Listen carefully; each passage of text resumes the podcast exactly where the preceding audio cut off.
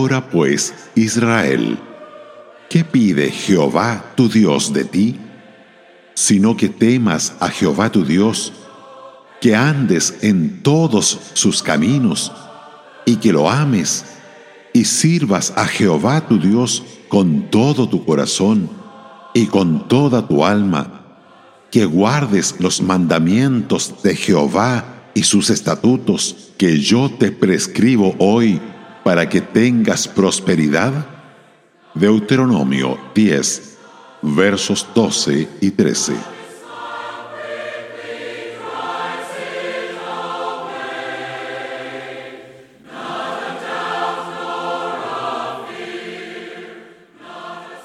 ¿Cuáles son estas demandas? ¿Qué pide Jehová tu Dios de ti? La demanda se basa en el hecho de su gracia salvadora.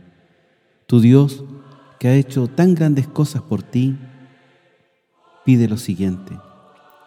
Un temor filial, que temas a Jehová tu Dios. No como un esclavo que teme a su amo debido a los azotes, sino como un hijo amante y consciente teme herir o deshonrar a su padre. Dios es nuestro Padre, pero Él es asimismo juez y tiene poder para echar tanto el alma como el cuerpo en el infierno. Sí, yo os digo, a este debéis temer. En segundo lugar, pide un caminar obediente. El verso 12 nos dice que andes en todos sus caminos. Si queremos andar en sus caminos, debemos estar dispuestos a poner continuamente al Señor delante de nosotros y entonces nuestro andar será digno del Señor, agradándole en todo. ¿Qué pide Jehová de ti? Solamente hacer justicia y amar misericordia y caminar humildemente ante tu Dios. En tercer lugar, un corazón afectuoso, que lo ames. El que mira al corazón demanda la verdad en lo íntimo. ¿Qué hay más abominable y repelente que un amor fingido? Es la más repulsiva etapa de la lepra del pecado las meras palabras pronunciadas a oídos de Dios no cumplirán las demandas de su corazón con respecto a nosotros. Amarás a Jehová tu Dios de todo tu corazón.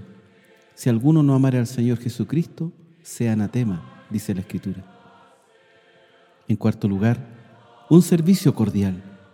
Y sirvas a Jehová tu Dios con todo tu corazón y con toda tu alma. Esta es una demanda divina que precisa ser especialmente apremiada en su nombre. No somos salvos meramente para gozarnos en la salvación, sino para glorificar a Dios mediante una vida de servicio consagrada para Él. Este servicio implica vender, dar, seguir, nos lo dice Marcos 10:21. Al cojo le dijo Pedro, lo que tengo te doy. Presentar vuestros cuerpos en sacrificio viviente a Dios.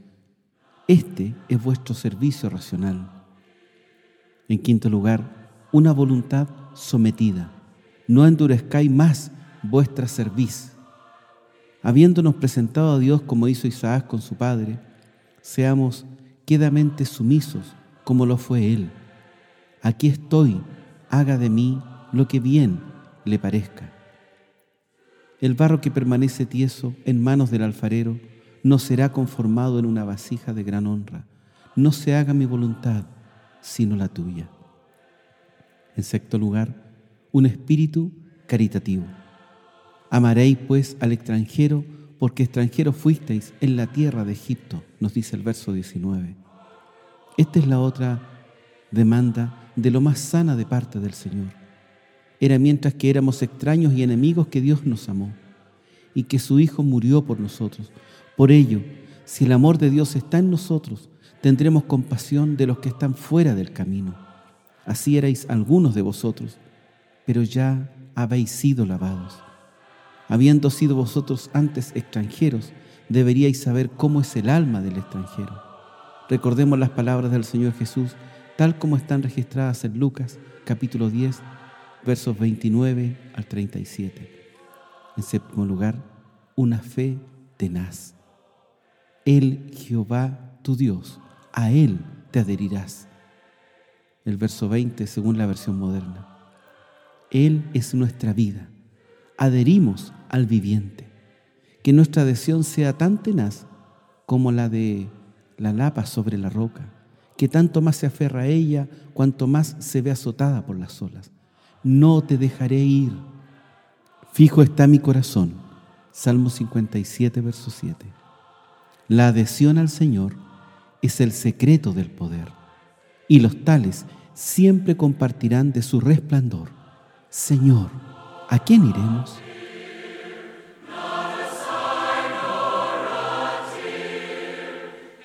Radio Gracia y Paz, acompañándote cada día.